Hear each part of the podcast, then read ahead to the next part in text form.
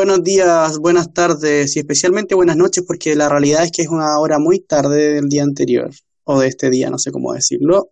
Bienvenidos a nuestro nuevo episodio Prime Time de este hermoso podcast de bajo presupuesto y mucho amor e invitados altamente reciclados. En esta oportunidad vamos a reciclar y re-reciclar a nuestro reinvitado Nacho, que está por ahí boyando. Saluda a la gente. Hola, esta es mi, En fin. mi tercera vez ya en el podcast. Sí, bueno, no te queda ni un hoyo virgen después de esta wea. Ya. Me, me Este estoy más episodio lo usual porque tengo unos tragos encima a la hora de gra- grabar esto. me parece una falta de respeto. Esto se graba, esto, esto, esto es un medio serio, la gente graba sobria, no con tragos encima. Pero vamos a obviarlo porque no hay tiempo. En el episodio de hoy vamos a comentar la contingencia en una primera sección de contingencia. Yo creo que es muy relevante hablar de lo que está pasando y lo primero que está pasando es que este proyecto que hablamos la vez pasada del retiro de los fondos del 10% de las AFP, reforma constitucional, mediante, avanzó y se votó en particular. ¿Y qué pasó?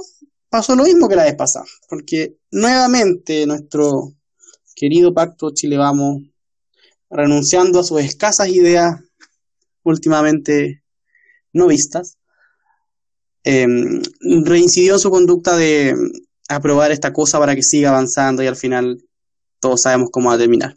Así que tres personas se echaron para atrás y no siguieron apoyándolo, pero tres nuevas personas de derecha apoyaron el proyecto, lo que aún no entiendo bien, y las reacciones nos hicieron esperar. Esto nos trajo muchas consecuencias que quisiera comentar, así que en primer lugar me gustaría saber qué te pareció la segunda votación. La segunda votación fue, bueno, primero fue más rápida de lo que esperaba. Yo pensé que esto nos iba a tener varias horas de nuevo, pero se aprobó en una, en el horario normal de una sesión.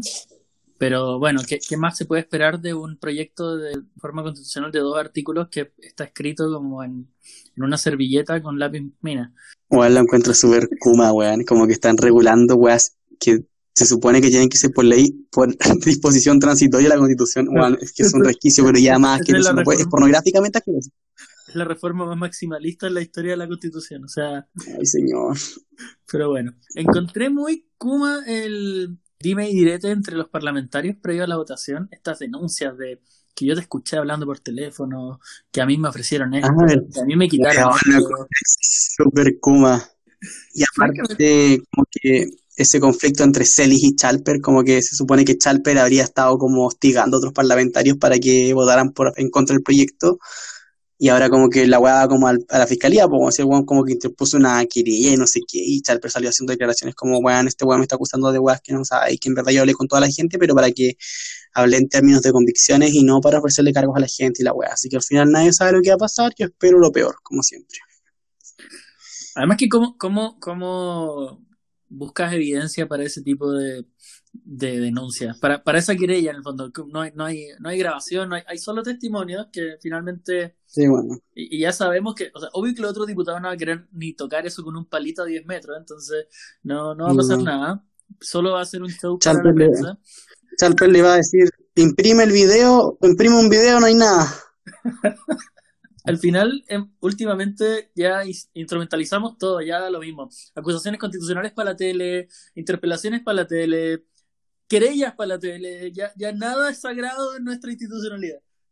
Ya, pero hace tiempo que no lo fue, solo es que ahora no solo es poco serio, sino que es circense. Ya No, entiendo, era claro, es que- circense, solo era poco, solo era poco claro, serio. ahora, ahora es mucho más kuma, em, la vara está mucho más baja, aparte que ahora se tira querellas por los matinales. Sí, en verdad, como que eso fue lo que pasó. La previa estuvo muy sabrosa. Volviendo al proyecto como tal, sigue siendo igual de malo que antes. Ay, ¿Sabéis que no hablemos del proyecto? Porque ya hablamos del proyecto la vez pasada y ya tenemos No, claro lo que bueno. pensamos del proyecto. Hablemos de la votación. nuestra querida ¿Qué te parece la audiencia, gente que, que nuestra querida audiencia, votó en contra en la idea de legislar, pero después decidió votar a favor? ya, esa gente no la entiendo. Hagamos una lista de esa gente. ¿Quiénes fueron esas tres personas? Fue la diputada por Magallanes, Sandra Mar, de la UDI, que ya no es de la UDI, porque ahora tres diputados renunciaron, porque la UDI lo llevó al Tribunal Supremo con Chetumare por votar en contra. Por votar a favor, weón. Ahora, todo esto es tremendamente simbólico, Ya, bueno. porque son el, el Tribunal Supremo siempre, Supremo siempre ha sido palmadita en el pot, en el fondo, como que, que Como no, no, no, no, no, no, no, no miremos menos los tribunales supremos de los partidos. Yo recuerdo claramente que el año 2008, A ver. por ahí, 2007, Adolfo Saldívar votó en contra de darle más recursos a Transantiago y fue expulsado a la democracia fue expulsado por Y eso formó este partido relevante. Lo mejor es que Gabriel Silver salió ¿Ah? el otro día diciendo que, eh, que los partidos llevaron al Tribunal Supremo a la gente por votar en ciertas maneras transgredía los principios democráticos y lo mismo. Esta gente ya a la representatividad, que cómo se atrevían. Y resulta que es que técnicamente es ilegal que, los, es ilegal que los partidos sancionen por eso o que ejerzan presiones para votar con, eh, como en bloque, ¿cachai? Pero en verdad todo el mundo lo hace. Y si tú estás en un partido es porque compartes ciertas ideas, pues si no la hueá una montonera. Yo no entiendo cuál es el sentido de los partidos si la gente no va a votar según las ideas matrices de un partido, o las convicciones básicas, o, las orientaciones programáticas. Me parece que si tú te sales de eso y vas a ser independiente, anda como independiente, junta la firma y no lo respondas a nadie. Pero si vas a estar en un partido, haz las weas como tienen que ser, con coherencia y con consistencia ideológica, o si no, Lo más chistoso de todo es que cuando estos parlamentarios se enojan con el partido, que usualmente son, nunca son diputados así como que eh, están a la cabeza, que salieron electos con mucho porcentaje de votación, en general son los segundos en la lista, como eh, en general son diputados que, que cuando dicen, ah, bueno, si el partido no me quiere diputado me voy, pero no te vas de ser diputado, te vas del partido y conservas tu escaño claro. que te dio el partido finalmente porque, porque saliste en una lista, sobre todo hoy día con el sistema DONT, eh, finalmente la gente sale electo eh, por listas, no, no tanto por la persona. Y ese es un tema muy interesante de discutir, pero eh, de hecho me recuerda el caso de la senadora Evópoli que, que dijo que bueno, si no me quieren yo renuncio, pero en vez de renunciar al, al cargo, al escaño, con su 1% de votación, renunció al partido y se fue a RN. Pero bueno. Qué estúpido. Bueno, no hablemos de ella porque en verdad cuando hablamos de ella yo me pongo como mal. me da como un bochón. Me, enerva mucho esa mujer. Una falta, me falta el aire cuando hablo de ella porque le encuentro que no, no, no es una persona muy, muy correcta. En fin eh, estábamos hablando de, de, esto de la gente que ahora se dio vuelta, sí, la senadora por Magallanes que también se fue. también el, diputado eh, Moreira. El, diputado Moreira, que antes había, no, pero creo que ahora se abstuvo, no estoy seguro si aprobó la segunda vez. Tendríamos que votar. Pero Tendríamos antes de eso, que, que, tuvo un problema Sí, bueno, se desmayó. Lo que fue Puta, qué pena. ya. Weón, qué weón. Ya, pero lo más divertido, yo creo que lo que dio la vuelta al mundo no fue nada. Estos diputados que se dieron vuelta, votaron de tal forma u otra. Yo creo que lo que en verdad dio vuelta al mundo fue lo que pasó después cuando se aprobó este proyecto y nuestra querida diputada Pamela Giles se mandó una performance muy característica y muy propia de su periodo parlamentario. No sé qué tenemos que decir sobre ella. Yo creo que en verdad es una ridícula que ya no tiene nada más que hacer y no tiene cómo llamar la atención. O al mismo, y al mismo tiempo también es una expresión política que le da representación a la estupidez. Y la estupidez en el electorado es amplia. Sí, es, cierto, si al final eh, tenemos la democracia que nos merecemos un poco. Pero, cacha que lo que nos pasó con eso, que bueno, por si algún, alguna persona no vio que, que, lo que hizo Pamela Giles fue correr como Naruto por el hemiciclo, vestida de rosado, usando unos... ¿Cómo se llaman esas cosas? Dos abanicos. Todo esto ante la vista de los, de los tres ministros que estaban en, la discusión y, y todos los diputados. Me encantaría tener ese video. ¿Por, qué, no, no, fue pública? Ojalá alguien hubiese subido eso a Instagram. ya, dale. Que cacha que me llegaron mensajes. Me llegaron mensajes de un amigo en Argentina que lo vio en las noticias y que me dijo: ¿Esto es real? Weón, te iba a decir lo mismo. Weón, un amigo me mandó una noticia. Me dijo: Esto habrá sido un sketch y nosotros lo entendimos mal. Y yo dije: No, es real. Y de hecho, le dije: Para que me creas, te voy a compartir una noticia seria de CNN donde esta misma diputada le ofrece el cuerpo a un senador. Cuenta tu madre. Le ofrezco mi cuerpo al senador Moreira para que apruebe este, proyecto. Yo quedé pero como, ¿cómo me encanta este continente de mierda.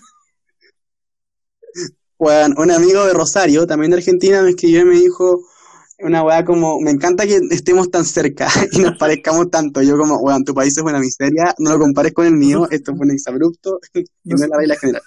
Nosotros no, todavía tenemos, em, no tenemos empresas todavía con más plata que, que el Estado porque el Estado se la gastó toda imprimiendo billetes. Bueno, me encanta eso de imprimir billetes, porque generalmente la gente cree que es mejor, pero en realidad es peor que todo lo que pero puede si pasar. la gente en Twitter lo ha hecho, ha preguntado. Honestamente, yo he visto gente en Twitter, yo vi una, una, una mina el otro día, escribiendo en Twitter, pero ¿por qué no solucionamos este problema imprimiendo más billetes y le pasamos bonos ah, ya, ya, deja de decir weá que no es cierta, weón. Esa weá no, es verdad. tiene que ser verdad. ¿Sabéis cómo estáis? Estáis como esa, la mina del tweet que yo vi el otro día, que decía como, mi hija de seis años me dijo, mamá, mamá, estoy triste, pero pronto vendrá el segundo estallido social y nos vengaremos de niña esta, esta, mina de, de, niña, que es como activista. Ahí uno tiene que, ahí, hay una solución a esa weá. Arroba, esto nunca pasó. Ah, sí. Pero, ya, pero pero convengamos que el tema de los billetes es algo que, la gente al menos se pregunta, algunas personas de, de, cierto nivel. Ya, porque sabe menos economía que yo, pues bueno, y yo igual sé como lo básico. No, no, no, estamos diciendo que somos expertos en economía. Ya, cuento corto, esta weá avanzó. Este proyecto culiado avanzó y ahora vamos a ver las consecuencias más adelante. Y en el Senado, ya se está discutiendo en el Senado y nuestros queridos senadores ya están ahí metiendo la cuchara.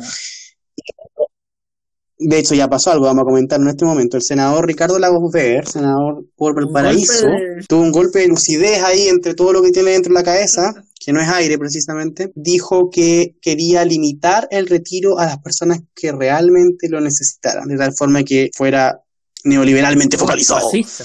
Claro, fascista y qué sé yo. Y que no fuera, no, no, fuera la tónica de esta izquierda más como libertaria que existe ahora, que como que hay una izquierda que, que fundamenta de la base del individualismo. Es una cosa muy extraña. Está, el, la muy... y el capitalismo revolucionario, como en el mismo lugar del, yo no entiendo como que, bueno, Axel Kaiser como que poseyó a la izquierda como para que estos buenos argumenten sobre la base de que como las cosas son mías, yo puedo hacer lo que yo quiera y no hay función social ni una wea. Todas esas weas son tonteras. Esa es la inconsistencia argumentativa de esta gente. Claro, es un triunfo, eso dicen algunos, un triunfo cultural de la derecha más ortodoxa. La izquierda fundamentando, porque lo que importa es pegarle al gobierno, no ser coherente o mantener una calidad argumentativa promedio. Bueno, cuento corto, el senador Weber dijo esto y todo el universo y todo el, monerío y la tontera se le tiró encima el progresismo, el, esta gente de todos los colores y todos los sabores. Le dijo que cómo se le ocurría que podía hacer eso, que todos tenían que sacarlo y la weá. Incluso, no solamente eso, el retiro de, de los fondos no se considera renta y no paga impuestos. Entonces, eh, una persona con alto con alta cotización puede retirar un porcentaje, el mismo porcentaje, pero una suma bastante alta, y eso perfectamente puede invertirlo en un fondo mutuo o, de otra forma. Esta bicicleta tributaria de saco la plata sin impuestos, la meto a la APB, el APB me da otro beneficio tributario y me cobran menos impuestos en mi sueldo y sigo ganando. Sí, es como bien anti-izquierda la wea, como que no está favoreciendo a los pobres, yo creo. Bueno, pero Aquí estamos RD y, y los 12, tipos de autonomistas que existen en el Frente Amplio eh, están muy a favor de este proyecto.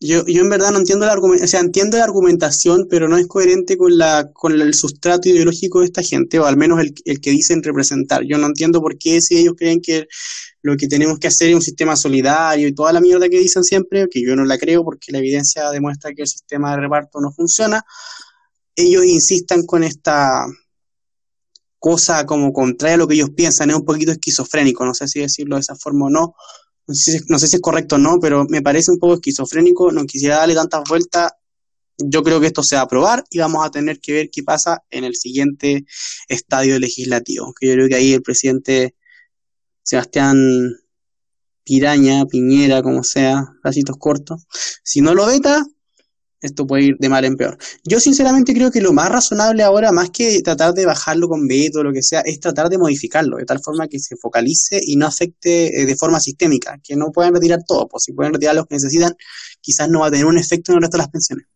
Claro, un poco lo, lo, que, lo que proponía Lago Feber, dices tú. Claro, yo estoy, estoy, estoy como medio un lago, lago bedismo, lago el salvataje de este proyecto es imposible, o sea, no, no creo que tengamos los votos por, o sea, que, que tengan los votos por ningún lado.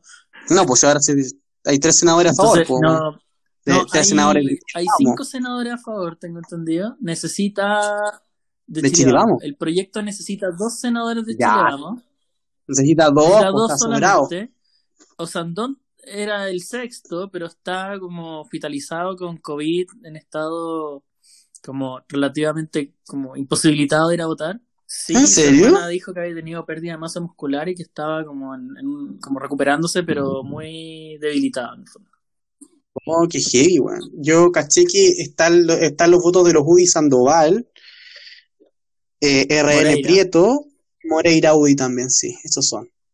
Está como por ahí por la onda media estatista guasa, Hoy día, facha tradicional. hoy día salió, por ahí hoy día ahí salió Chaguán Ya, señalando pero- que estaba, que le, no, es que espérate, Chaguán hizo un ultimátum al ministro Briones diciendo en el fondo, si el ministro Briones no, Lo pone, lo pone, lo tengo acá. No, eh, dice esto, el retiro de fondos es un mal proyecto y no Ah, estoy ya. de acuerdo. Ah, perdón, perdón. El proyecto alternativo del gobierno debe ser moderado y al ministro de Hacienda se le acabó el tiempo.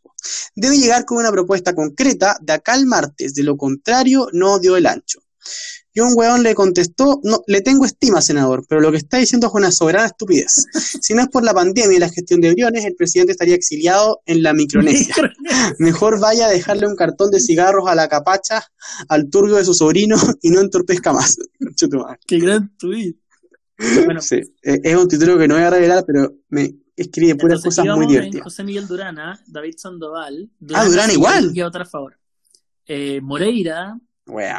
Juan Castro, del de René, Es lo más recalcitrante de la derecha. Si esta cuestión es esto de que Eh, esta gente se toca no, por los Carmen extremos. Aravena y el sexto era el sexto era Ah, la Carmen Gloria igual. O sea, no, no ha dicho todavía cuál es su postura, pero ella dijo que sentía mucha empatía con la gente que, que en el fondo quería el 10% Sí, sí, ahora- y, y que ella sentía que había que hacer un esfuerzo mm, adicional. mm, En el Sí, fondo, porque Ahora como no que se, sé. estaba, se está preparando para decir que va a votar a favor. Sí, porque la buena quiere sacar no 4.000, sino 7.000 la próxima No, vez, además que- Necesita tener como de la facción de, de, de Sandón, ya, ya dijo que iba a votar a favor, Es de la facción de, la, la facción de las claro. pocas luces. pero, pero en el fondo ella, ella actuará como su proxy y votará por, por Osandón, supongo. Em, no sé cómo funciona, no sé si se altera el quórum con la ausencia de Osandón, es un, otro tema a discutir, pero, pero tengo entendido. El quórum sobre la base del Ya, total ah, de los entonces no. parlamentarios. Dado eso, eh, dado eso, debiese tener los votos para su aprobación en cualquier forma que salga de la comisión. Lo cual es curioso porque, por último, haber forzado una comisión mixta daba más tiempo para tratar de salvar el proyecto un poco. No, esta weá, eh, ¿lo vetan o la- las indicaciones que correspondan se aprueban para que esto sea menos pernicioso? Yo creo que por ahí está la solución. Acotarlo al máximo. Hay que ver cómo sale de la comisión, entonces que eso debiese pasar. El lunes Voy a, voy a aprovechar eh, que- a ver si la gente nos escucha antes de ese momento, pero la tercera va- eh, titula el domingo, hoy ya a esta altura, eh, titula como el- las horas más oscuras de Bloomer, algo por el estilo. Déjame ver si lo encuentro. No, ¿Qué opinamos de- de- del gabinete ministerial hoy? La verdad, yo no puedo criticar al ministro de Hacienda porque lo escuché y me parece súper- un tipo súper sensato. Me parece que más allá de la voz banda rosada y que se parezca a Dimondo, creo que tiene al menos un soporte técnico lo suficientemente amplio para que los parlamentarios no, lo hay- no se lo pasen por encima. Eh, yo a Bluebell no le tengo particular estima. Encuentro que en algunos momentos quizás ha sido más errático que Briones, pero no lo sacaría porque sinceramente no veo a alguien, o veo que si ponen a otra persona quizás de un partido más duro, eh, la- los efectos de su gestión pueden ser más perniciosos en términos de popularidad para el gobierno y quizás en términos de gestión. No sé, yo creo que no, no va por ahí. Los Oye, demás no sé quiénes eh, son a esta altura, porque como que el gabinete a veces está normal, a veces está ampliado, a es veces más ministros, entonces el como fondo, que el, otro- el resto del comité. Ah, él es bien capo, yo no soy de particularmente fan de la UDI, no me gusta mucho, pero creo que, no me gusta nada, pero, pero creo que él es bastante hábil, el tema, es que ha tenido alta vinculación con el mundo parlamentario, fue parlamentario también, así que me Sí, parece sensato, no puedo decir Eh, más. Ya, y, y, y esta historia como conspiracional de la roulette, ¿qué te parece a ti? Ay, me parece que eso de la roulette, que está como que sería como una especie de consejero y, como, como un, y una especie un de mano derecha de, de, de Game of Thrones. Claro, yo creo que le compite al señor Benjamín Sala, ese niñito que dice que tiene mucha influencia y que El, el tiene que 35. gobierna desde la manera. Claro, que como que gobierna palma a palma con Piñera. Bueno, la gente inventa cada estupidez como para agarrar, agarrar prensa, que yo en verdad no sé si pensar que esto es una situación real o simplemente el producto de la imaginación de un periodista que no tiene mucho que hacer. Eh, yo creo que esto en particular, la roulette, no tengo, no creo que tenga tanto peso. Hay, hay una especie de construcción de un mito sobre cuánto es el nivel de alcance que tiene él en términos políticos. Yo creo que es una persona que tiene sus redes en la UDI y que puede aconsejar a Piñera, pero no creo que sea el determinante. Sinceramente creo que es uno más, creo que tiene un nivel de influencia no despreciable, pero no creo que sea el segundo presidente, ni presidente de la sombra, ni, una wea así que dice la gente. No, no me parece que sea. Ahora me llama mucho la atención porque el otro día entrevistaron a Pablo Ortúzar en el Mega y Uh, divertidísimo. Y dijo, bueno, dijo, dijo cosas bien incendiarias, como esto de que él no creí, no estaba seguro de si Piñera iba a poder terminar su mandato. Pero aparte de eso, dijo, dijo que él no entendía por qué la Rolex todavía estaba ahí, que en el fondo él generaba todo esto. Más que, más que él, él no dijo todo este tema del presidente de las sombras, pero sí dijo que al menos era un, un elemento de, de, de, controversia dentro del gobierno. Parece que a Desbordes, no le tiene mucho cariño a pesar de que es. Por supuesto que no, pues si Desbordes es todo lo contrario. Pues. ¿A quién escucha Desbordes? Desbordes escucha a U Herrera. ¿Quién es U Herrera? Una persona que habla siempre lo mismo, cuestiona mucho la configuración actual de la derecha y, busca como las reminiscencias históricas y que hay que tener una derecha como más anclada en el territorio y pura mierda que aún no entiendo bien y que en verdad no tengo mayor interés porque creo que va, va para atrás y no va para adelante. No sé, podría dedicarle un episodio en particular para hablar sobre lo que creo que está mal de lo que dice él, pero no va a ser este episodio. Así que no, yo creo que en verdad no debiéramos seguir por este lado. Dejémoslo ahí, sinceramente. No, no da para un análisis más profundo, esto va a terminar probablemente vetado o en el Tribunal Constitucional. Y ahí tendremos que ver qué pasa tampoco hay que dividirse por este proyecto, no se va acabar el país. Quizás las pensiones empeoren, pero tenemos lo que nos merecemos, dirían algunos. En fin, eso fue lo que pasó con el tema de la votación en particular del proyecto en la Cámara. Ahora pasa al Senado y ya, ya también hablamos un poco de eso. ¿Alguien correrá como Naruto en el Senado? No, el Senado es un poquito más serio, no hay personajes estrafalarios. La gente está más vieja, no puede correr tanto. No pueden correr tanto por los demás. no, me parece que no. No, vamos a pasar ahora a nuestra sección de actualidad en Twitter. ¿Qué está pasando en Twitter? Lo comentamos en tiempo real. Ah, mira lo que dice acá. Que Moreira sea parte de la supuesta derecha, comillas, no, no neoliberal, según algunos, muestra la según algunos, muestra la vaciedad de ese concepto. Le está diciendo básicamente Moreira un recalcitrante de la derecha más ortodoxa, cómo no va a ser neoliberal y que ahora se está dictando en la UI, es como sin sentido, no sé, creo que así lo interpreté. No, no entendí el tweet. Tampoco, es bastante confuso la verdad. La gente escribe mucha Me costó hacerle sentido. Es bastante extraño. Oye, yo, pucha, no, no, no encuentro el tweet textual, pero no sé si conoce a la periodista Mirna. Sí, me cae como la corneta. ¿Cómo No, no, no me cae porque la corneta es algo bueno. Me cae mal, sí. Bueno, eh, ella, no, no encuentro el tweet, pero, pero las leí hoy día en la mañana, en el fondo haciendo referencia, y, y yo sé que te encanta este tema, por eso lo saco de colación. Eh, diciendo como hay, hay estudios muy serios que hablan del impacto del tema de la FP, bla, bla, bla, bla, bla. Por ejemplo, el estudio de la Fundación Sol, que es el referente ¡Ah! en el tema social y, y, lo presentó como la Fundación Sol, que ya es el referente en cuanto a... Por favor, no saben que en el eje Y y el eje X se diferencian los conceptos que están escritos, Juan, por favor. sinceramente, como dirían en bananeramente ahí, francamente, no. Francamente, no. Mm, por favor. Te toca un tweet. Mira este tweet. Acaben este sufrimiento llamado comerciales de YouTube de 15 segundos sin saltar. Weón, sí. Weón, sí. ¿Por qué dijeron esa weá? A veces salen dos. A veces salen dos. Esa weá a mí me, da mucha rabia. Terminas sí, uno, que no te puedes saltar. Después te sale otro. O ahora, lo que, lo que me ha tocado mucho, porque yo típico que dejo YouTube puesto mientras hago alguna otra cosa de repente. Y, y, ahora hay unos, hay unos avisos de YouTube que ocurren como a la mitad del video y cuando termina... Bueno, sí. Te Las secciones a una, a una aplicación y no, y no, te, no, no, no sigue el video. Tenés que tú ir a apretar el botón de omitir anuncios y la weá. Hijos de perra, weón. No lo entiendo, me caga todo lo Imagínate, onda. Ya, voy a, voy a, voy a quizás nombrar algo muy. No sé, pero. Por ejemplo, hay música que me gusta que no está en Spotify y la pongo en YouTube. Entonces a veces pongo música antes de ir a ducharme y, y dejo música de YouTube y, y, para la música por la publicidad y tengo que salir de la ducha a omitir el anuncio. Esa weá me paja. Entonces ya no escucho la música que no, que no está Estoy imaginando y me da demasiado esa la escena, ya. Eh, está este ¿Estaba imaginando la escena? Sí, Felipe Castro. La indignación que preocupa al senador Lagos Weber apunta en la dirección correcta para mitigar lo regresivo del proyecto, pero su rechazo, su rechazo, comillas, popular, se debe a la lógica individualista que su sector alimentó, abandonando los principios que dicen defender. Paréntesis, bien común y esas cosas raras. Estoy completamente de acuerdo. no tengo nada que decir. Ay, ay, ay. A ver, ya, ya, agarremos. ¿Qué, qué opinamos de.? No es un tuit, pero de cuando en la discusión Florcita Motuda puso bla bla bla CTM CTM durante la discusión. Pero Florcita Motuda, ¿por qué le vamos a dedicar tiempo a Florcita Motuda? Así... Ah, ya, bueno, ¿Quién es ya. Florcita Motuda? Payaso, pues. ¿Qué vamos a hacer? Son los costos de nuestra querida democracia.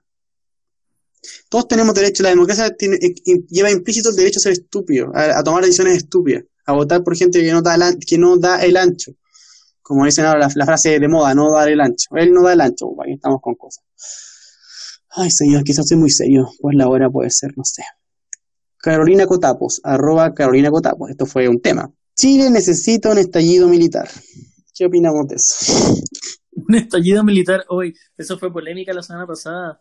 Sí, bueno, está junto este tweet y otro más que te puedo comentar en breve. Eso. eh, tienen mucho, mucho, mucha Comentemos sazón, mucha- no, gente Ya que decía que era impresentable, que, que en el fondo estaba haciendo un llamado a la violencia, que esto en el fondo era un llamado a un golpe de Estado. Claro, Y, y otros términos. Ahora, eh, esta mujer es diputada, o sea, perdón, concejal de, el concejal de las de Condes. Condes. Y la señora tiró el tweet, se hizo trending topic en su momento, y obviamente los dos extremos recalcitrantes salieron explosivamente a, a pelear. Sí, mira, las respuestas son muy Sí. representativas. La primera, te la voy a leer.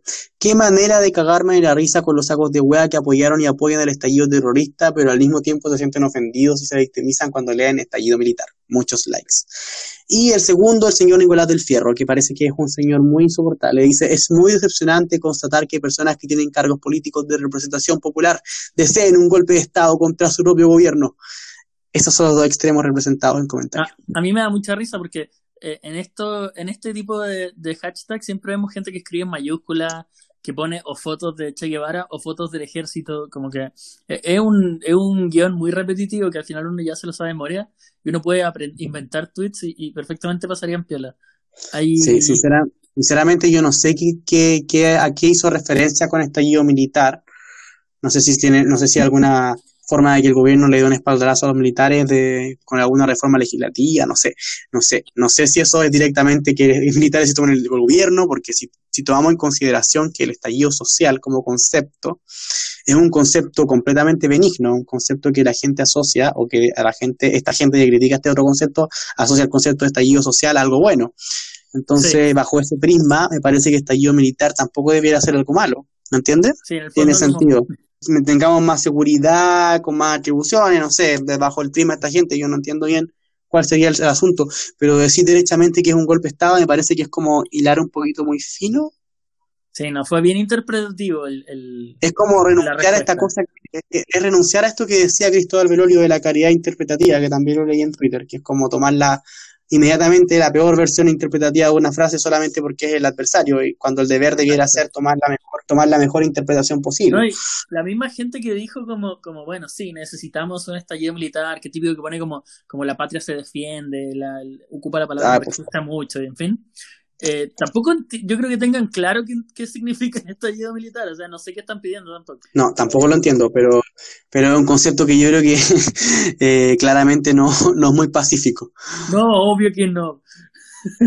ya, pero pasemos al otro tweet que está muy entretenido. Ya, el otro tweet me encanta, me encanta. Yo creo que me, me produjo, me produjo como sensaciones, pero maravillosas en el mm, estómago. cuando Estómago, porque por si acaso te escuchan niños.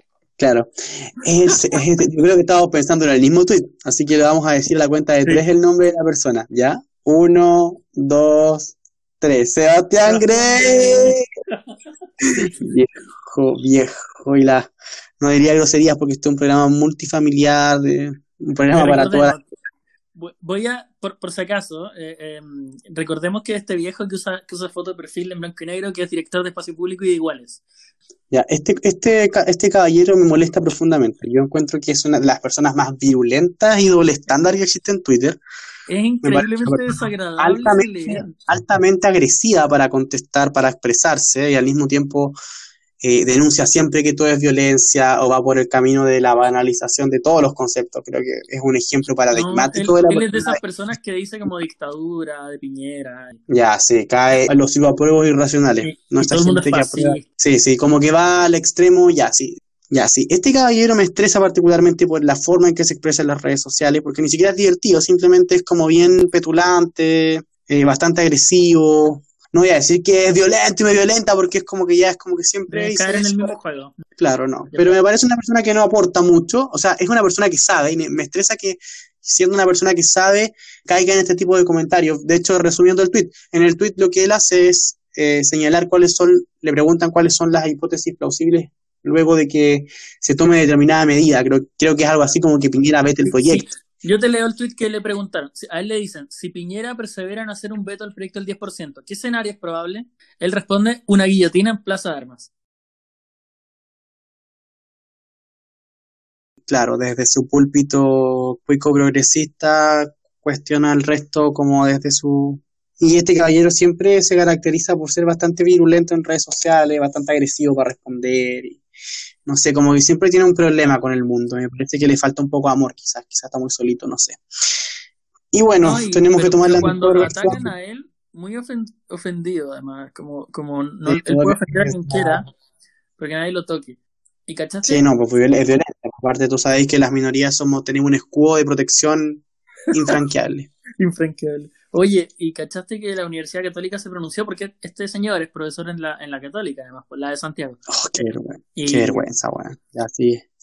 Y, y la Universidad Católica puso, eh, casi como, como cuando termina la radio y es como, eh, las opiniones vertidas en este programa son responsabilidad de quien las emite y no representan necesariamente el pensamiento de la Universidad Católica. Bueno, ¿qué? Sí, también vi esa polémica, que en el fondo la universidad como que se desmarcó de él, pero ni siquiera lo nombró, no dijo nada, nada. Pero cuando Poduje hizo lo mismo, o sea, ni siquiera lo mismo, porque hizo un comentario mucho menos virulento, según yo. No mandó a matar a nadie, simplemente recuerdo que dijo que una situación, una, una situación ya no estaba pasando. Exacto. Como que rápidamente habíamos cambiado de tema. Él había visto Iván Poduje, pues el arquitecto de la Católica. Sí, sí, sí él había dicho, oh, ya nadie tiene hambre, algo así. ¿Verdad? ¿Recuerdas que el tweet hacía referencia a que ya no era un foco de ya, no era un foco de atención eso? Y eso tenía muchas interpretaciones, una que era posiblemente una maquinación orquestada de forma política, partisana. Yo creo que es lo que Pero no sé si no sé si eso es lo que quiso decir o no, pero esa era una interpretación y que era un indolente y la, la, la Universidad Católica salió a, a defenestrarlo públicamente.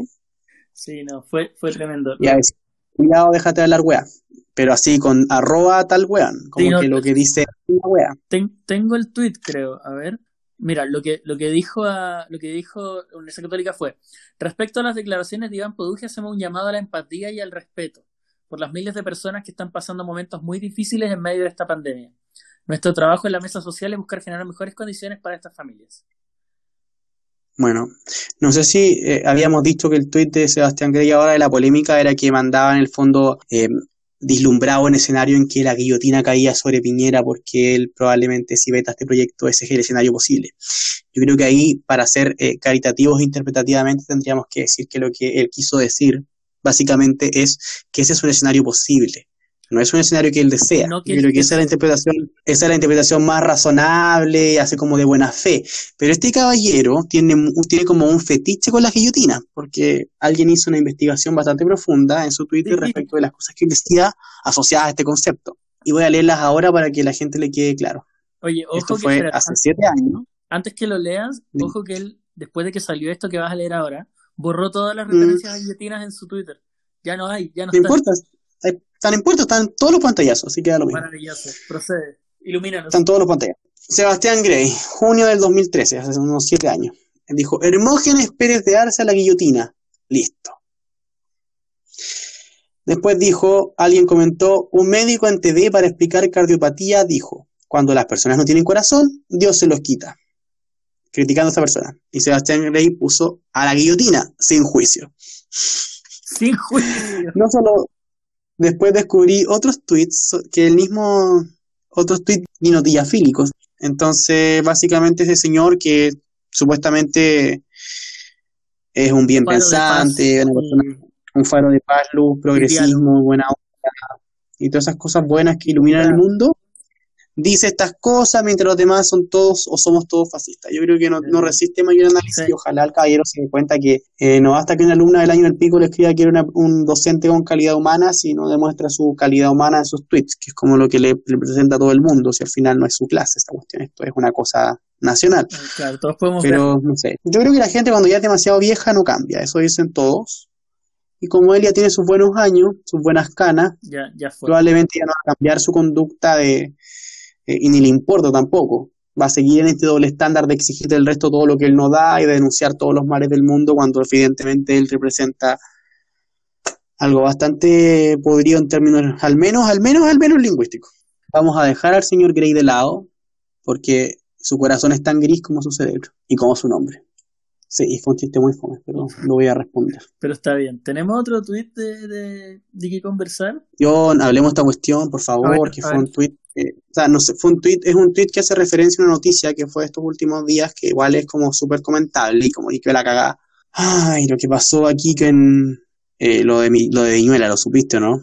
¿Lo de quién? Ah, lo de Viñuela, sí, que le cortó el pelo al camarógrafo. A mí me dio como un, un medio como un no sé qué, que como palo no, fue, fue raro, fue súper incómodo de ver. Yo, yo vi, vi la eh, Eso, esa es la palabra. Yo, yo, vi la repetición en Twitter, no lo vi en, en la tele, pero Viñuela estaba así como en esta onda de guajaja con su risa insoportable, eh, tratando de hacer como talla, y, le, y, porque estaban hablando de, de, factores de contagio o algún tema así, como de higiene para prevenir el COVID. Entonces Viñuela transformó esto en, en talla y empezó a decir que uno de los camarógrafos, porque usaba el pelo largo, en el fondo estaba haciendo poco higiénico y que había hecho eso que en el fondo era un foco de contagio del COVID. Pero después sacó una tijera salió del estudio, fue detrás de cámara y empezó a cortarle el pelo y como que todo era... Igual lo estoy viendo, lo estoy viendo, es terrible. Pasa, pasa la tijera como por afuera como talla y de repente le agarra la cola de caballo en el fondo de pelo y se la empieza a cortar porque como es tanto pelo, no, no puedes llegar y cortar, sino que tienes que casi que como machetearlo, como, como pasarlo como si fuera un cuchillo. Y empieza a cortar y se ve como el camarógrafo trata de afirmarse el pelo para que no se lo corte le impide. No, pero después se entrega, lo estoy viendo. después se entrega. Y ahí como que el weón renuncia a su pelo y se lo corta, pero se lo corta muy arriba. Y después, cacha que en el estudio todos ponen cara de, de, impacto, para la cagada igual es arreglable. La, la Michelle Adams está como que no lo puede creer, está muy incómoda. No, Michelle Adams se quería ir del estudio, quería desaparecer. Tiene una cara de vergüenza ajena, pero. esto, esto es un tweet de Vagabundo Ilustrado, que es un progre insufrible, que dice: Uno pensaba que este tipo de televisión estaba superada. Qué mal que no. José Viñel Viñuela, haciéndose el gracioso en mucho gusto, toma una tijera, le corta el pelo a un trabajador comillas camarógrafo, en vivo, en medio de burlas, la cara del pobre tipo y presentes es de desconcierto. Esto fue citado por otro progre insufrible que no vamos a comentar mayormente, Alfredo Jognat, que dijo lo que hizo Viñuela hoy en pantalla es ofensivo y criminal. Nadie tiene derecho a intervenir el cuerpo de otra persona sin su consentimiento. Una muestra ya de lenguaje. Ya, el lenguaje igual fue por de la pero, pero, tiene razón. Tuvo la oportunidad este camarógrafo. Claro, tuvo la oportunidad este camarógrafo de decir que no, ninguna. Las excusas no bastan. Viñuela debiese ser despedido. Y para rematar, la frase, pero ya característica de la progresiva máxima de esta gente, me violenta. ya, yo comparto, yo comparto la sustancia, no comparto la sustancia de ambas palabras. Claro, comparto la, el, fondo de ambas cosas. Creo que este tipo no debía haber hecho eso. Me parece que en verdad está pasado. Eh ha pasado dos continentes al haberlo hecho, pero puta, no voy a decir que me violenta porque, bueno, no. Me parece que es algo de mal gusto, desagradable y ya está un poco como que ¿Cómo? La Diana Boloco que estaba ahí, eh, también, mm. también es conductora del Mucho Gusto. Eh, no sé si Viñuela es conductor del Mucho Gusto, pero, pero bueno, Diana Boloco que es la conductora, Todo está ahí también. Le pone el micrófono y le dice como, qué, qué weá, básicamente. Y el pobre camarógrafo dice como, no, este pelo lo tengo hace cuatro años, como es un esfuerzo de, dejarlo crecer y la weá. Y, y con todo su cara incredulidad, bueno, ahí termina el video, así que no, no sé qué pasa después, pero, pero, pero después efectivamente creo que el camarógrafo salió hablando en algún otro lado diciendo que de verdad no quería que le cortaran el pelo. y el Mega tuvo que sacar una declaración oficial pidiéndole disculpas al empleado, casi que dándole 10 años de vacaciones pagadas como por, por perdón. Y, y Viñuela sacó después otra, otra carta como de, no sé, dos planas casi, pidiendo disculpas también. Yo creo que, no sé si eso es más personal o institucional lo que le pidieron, pero filo, la cuestión que ya fue, eh, estuvo mal, espero que esté arrepentido. Ojalá puedan, ojalá puedan sancionarlo de alguna forma, lo que me parece que no va a pasar. Eh, aquí hay varios comentarios, hay varios eh, comentarios asociados. Mira, Marcela Careza comentó algo. No soy amiga de Viñuela y solo me lo he topado a veces. Estuvo pésimo lo que hizo, y eso todos lo sabemos, al igual que él que pidió disculpas. Pero ver a otros, comillas, colegas rasgando vestiduras y a una opinión tuitera pateándolo en el suelo, eso es una crueldad. Ya, pero espérate. Eh, si ella fuera hombre, estaría funada. Bueno, quizá igual está funada siendo mujer. Probablemente igual la funaron. Probablemente igual la funaron. Eh, sí, creo que la gente igual como que no es muy misericordia en las redes sociales y en ningún lugar hoy en día. Yo creo que todos quieren ver castigo. Tu gran eh, referente en resquicios legales, Hernán Corral, tuiteó sobre este tema. Dijo, ¿Y qué dijo? Dijo abuso de poder. Eso se llama lo que hizo el animador JM Viñuela al tratar de indecente al camarógrafo y cortarle el pelo al aire. Una muestra de degradación una muestra de degradación de los matinales. Está sin clases, Corral, está aburrido, está comentando mucho. Está viendo matinales, Corral. estoy como. Sí. Eh, sí, es muy extraño. Bueno, la situación fue muy incómoda. Yo en verdad no, no me gustaría ver, no quise verlo, lo tuve que ver ahora en verdad porque para comentarlo mejor, pero bueno, qué mal, pues bueno. Eh, eh, no sé, como que pasemos al siguiente. Oh, raro, sí. Eh, supiste mm, esta cosa de... No, esto es muy específico. Lo vi en el, en, el, en el podcast de las amigas, que yo soy muy fan. O sea, no me gustan ellas como sustancia eh, doctrinaria, ideológica, política o idiosincrática. No me gusta como son. Pero su programa es divertido. Sí, su programa es divertido y lo veo siempre. No me parece que sean personas profundas ni nada, porque nadie es muy profundo en ninguna de estas cosas, ni nosotros ni nadie. No. Así que eh, pero no, tenemos ninguna altura intelectual como para... No, no, no encuentro que quizás nosotros tengamos un poquito más que ellas, quizás, no sé, pero ellas me parece que como que se rinden muy rápido a, la, a, la, a lo que es correcto, a lo que, no sé, me parece que no, no fundamentan bien todas sus posturas, sino que se dejan más llevar por su, sus sensibilidades del momento. Bueno, algo así, no sé, no voy a profundizar en eso, me encantan ellas, así que, Solo creo que no me parece, no, no comparto su, su fondo, pero sí su programa me parece muy positivo a leer a la gente. Bueno, ellas comentaron un tweet que también quiero comentar, que fue este tema de este programa que va a salir ahora de La Jauría, que es una serie de Amazon. A la serie de Amazon, ya, está disponible. está disponible. Aquí el señor. Hay uno de los actores que comentó lo que dijo una señorita en Twitter que estaba acusando que ella había sido víctima de abuso por parte de alguien de esa producción. Wow. Que este niño Raimundo Alcalde. Oye, espérate, ¿no puedes ser una persona funada por, por abuso sexual y grabar una serie sobre abuso sexual? ¿Qué te pasa? Eh, bueno, sí, es que él no estaba funado por abuso sexual, no ah, estaba, no, esto solamente... No, él comentó algo y ahora como que lo cancelaron, funaron, ya no sé cómo decirle, pero lo cuestionaron cuestionaron públicamente por lo que dijo. Entonces la, ah, dijo, lo que dijo, no hizo nada. Ya aquí una niña dijo, acabo de enterarme que mi abusador actúa en la jauría. Esto está en Twitter, no lo estoy inventando. No quiero funar la serie ni nada. Es una gran producción y no se pueden responsabilizar de las acciones de todos. Entonces, como que, no sé, pues ella dijo eso. Después este niño le comenta, este niño le comenta, si vas a hacer un comentario así de fuerte, hazlo con nombre y apellido. Lo que estás haciendo solo afecta a todos los que participamos en la producción y nos dañas a todos, no solo a uno que quizás se lo merece. Eso. Espero que estés bien. Ese fue el tweet. Ya. Y esto, weón, desató la ira, pero weón, la weá, y que no sé qué, cómo cuestionas a una víctima y la weá, y porque aquí la gente cree que todo. Claro.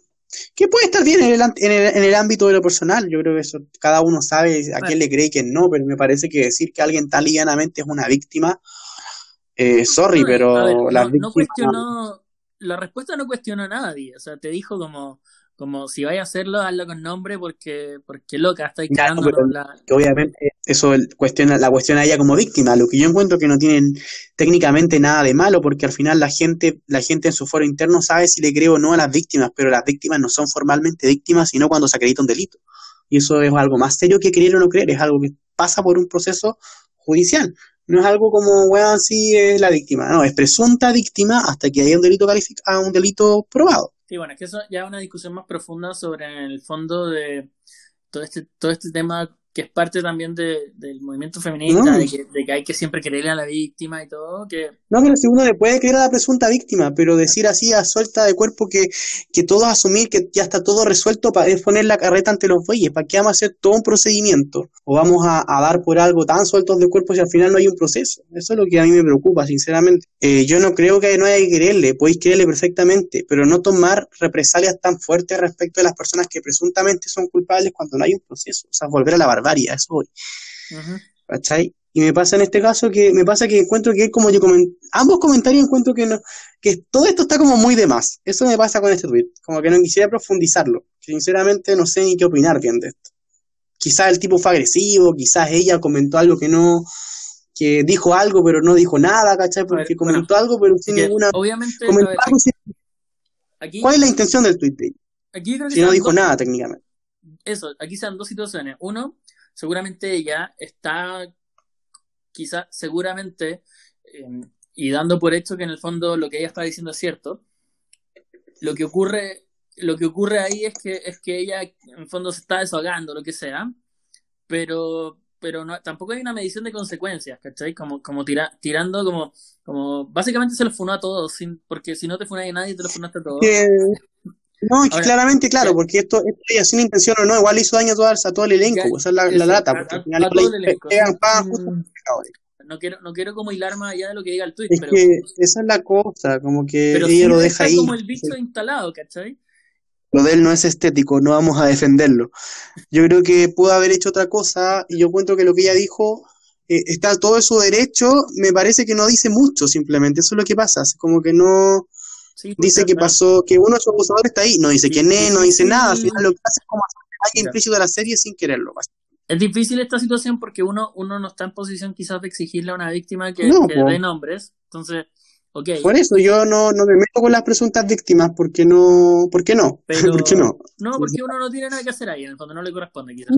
Eh, pero, pero sí Pero hubiese sido, hubiese sido eh, sensible que ella no pasara a llevar a todo el elenco que no necesariamente es responsable de esto. Eh, eh, Eso es más Sí, me parece que, que es excesivo toda la repercusión que trae esta situación. Eso es lo que me molesta, la funa pública, el la denostación, el ostracismo social que se le hace a la gente por tener una opinión que es súper válida. Porque al final hay un, hay un barco de gente trabajando ahí, no solamente una persona. Exacto. Y no tampoco creo que todos paguen por algo que no, Sí, no, es que no está como ahí, que ya irse al extremo de casi que... de la gente también, así no es cualquier cosa. Exacto.